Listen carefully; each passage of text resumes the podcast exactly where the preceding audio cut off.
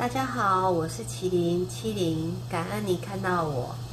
今天呢，要跟大家分享的是转运的好时机。今年呢，在疫情的那个隔离下呢，感觉一下子呢，今年就过去了，就要结束了。再过十几天呢，我们就要送走二零二二年，要迎接二零一二零二三年。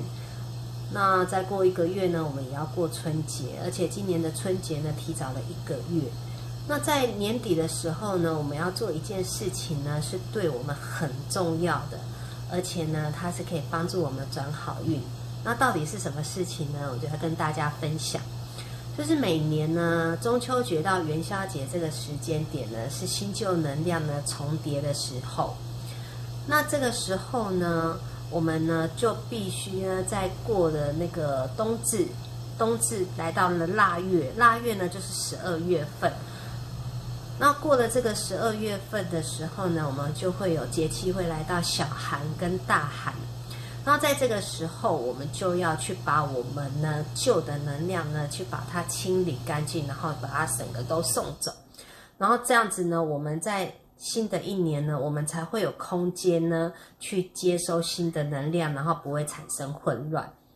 然后呢，到明年立春正月的时候呢，我们就要。就是因为都清理干净了嘛，所以正月的时候呢，我们就可以呢，就是补进来新的能量。这个时候呢，就是一个最佳的时间点。所以一般呢，我们在点元辰灯啦，或者是点太岁灯啊，还有财力灯啊，还有那个什么文文昌灯，都会在正月十五日左右的时候呢，就会完成了点灯仪式。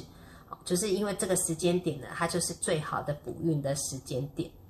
那其实大部分的宫庙呢，都只有在做点灯跟补运的这个动作，比较少宫庙呢，他会去做忏悔跟谢恩的这个法科。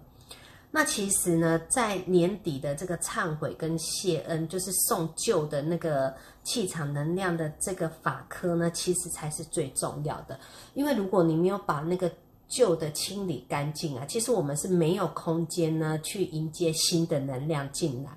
这也是呢，我们除夕的时候呢，大扫除的也是这个道理，就是要把旧的呢全部都扫干净。那这样子呢，我们就会有干干净净的新的空间呢，去迎接新的气场。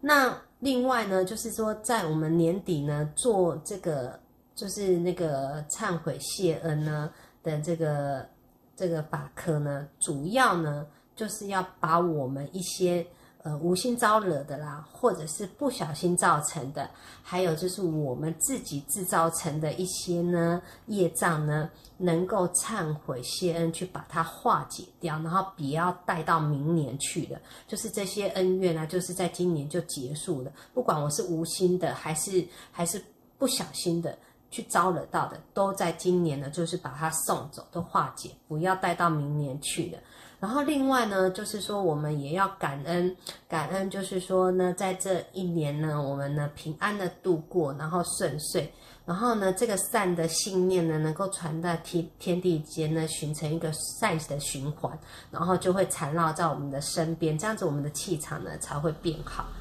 那像今年呢犯太岁，犯太岁啊的猴子跟虎啊。他们同样的本命星座呢，就是那个狗跟龙。你们在年底的时候呢，一定一定呢，就是要做这个呢，那个把太岁气送走的动作。所以就是一定要做这个动作，这样子呢，你明年呢新的气场呢才有办法进来。不然的话，你的太岁气如果没有送走的话，那这样子你新的一年呢，你就会新旧呢还是混合，你还是会有带一些。之前的那个浑浊的气在身上，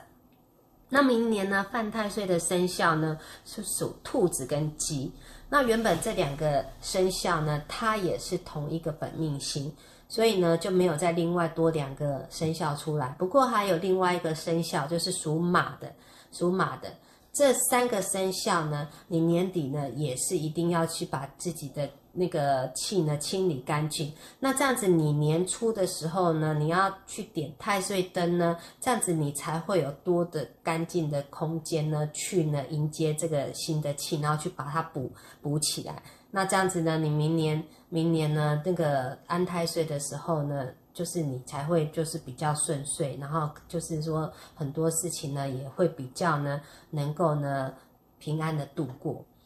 那如果说呢，我们要在明年呢祈求一些，就是说事业的顺遂啦，还有人缘呐、人际关系啦、健康啦，然后消灾解厄的这些，不管你要求什么，在年底的时候呢，这个送旧的仪式呢就很重要了，因为你要把它送走了之后呢，这样子我们明年在祈求的时候呢才会更有效益。那我们今年呢，河道月呢，就因为提早提早一年一个月嘛。所以呢，我们在十二月三十号这一天呢，就会做忏悔跟谢恩的动作。所以其实还蛮赶的，只剩下只剩下十几天了，也就是在年底之前，我们就要做这个做这个忏悔谢恩。那二月五号的时候，就是刚好在元宵节这天呢，我们就会做一个做一个请福补运的那个法科。然后我们也会在这一天呢，一些犯太岁的生肖呢，我们也会在这一天呢帮他请福。然后其他的生肖呢，没有犯太岁的生肖呢，我们会在这一天呢补运。那我们也会在这一天呢。呃，会再做一个开光的仪式。什么开光仪式呢？就是我们今年参加参加的这些，就是送旧迎新的这个法科的朋友呢，同时参加两个法科呢，我们就会送一个那个黄铜的葫芦的那个钥匙圈，那他都送来了。现在整个讲堂里面都是这个包装很漂亮哈，就是一个盒子。那盒子呢，我们把它打开了之后呢，它就是会有一个这样子的吊饰。那这个吊饰呢，我们呢就是呢里面会有加上朱砂，朱砂，然后还呢我还会有加净符在里面。所以如果佩戴佩戴这个呢，佩戴这个钥匙圈在身上的话，如果有那种小孩子啊跟老人家呢晚上呢睡不好的，睡不好的，那他呢会比较安神，比较容易睡得着。再来呢，就是说呢，它可以当钥匙圈，你携带在身上呢。我们出入的时候呢，因为它可以那个化煞，因为它里面有朱砂可以化煞，所以呢，就是说你佩戴的时候呢，在会比较容易呢，就是能够把一些那个事情呢，就是把它化解掉，然后也可以比较顺遂一点，然后保平安。所以呢，这个黄铜葫芦呢，我们朱砂会装在哪里？因为这蛮重的，它很实在，因为。其实我在某些部分 其实蛮龟毛的，是我挑了很久，挑了很久，然后请人家，请人家呢，就是去，就是我们就去找，找了这个呢，黄铜是很扎实的，很扎实。然后我们下面呢，因为是讲堂出的，所以我们必须要对人大家负责任嘛，所以我们这个这个葫芦呢，里面呢还有我们专属的刻我们的河道院的河在在里面，然后呢，里面这个是可以打开的，因为这比较紧。就是从中间这个地方，中间这个地方是可以打开。打开之后呢，我们就会把我们的朱砂、朱砂跟那个净符呢，全部装在里面，然后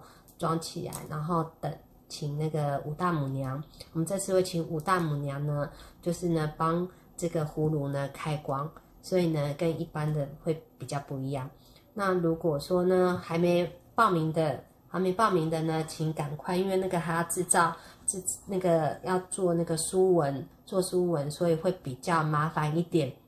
而且我们整个仪式忏悔的仪式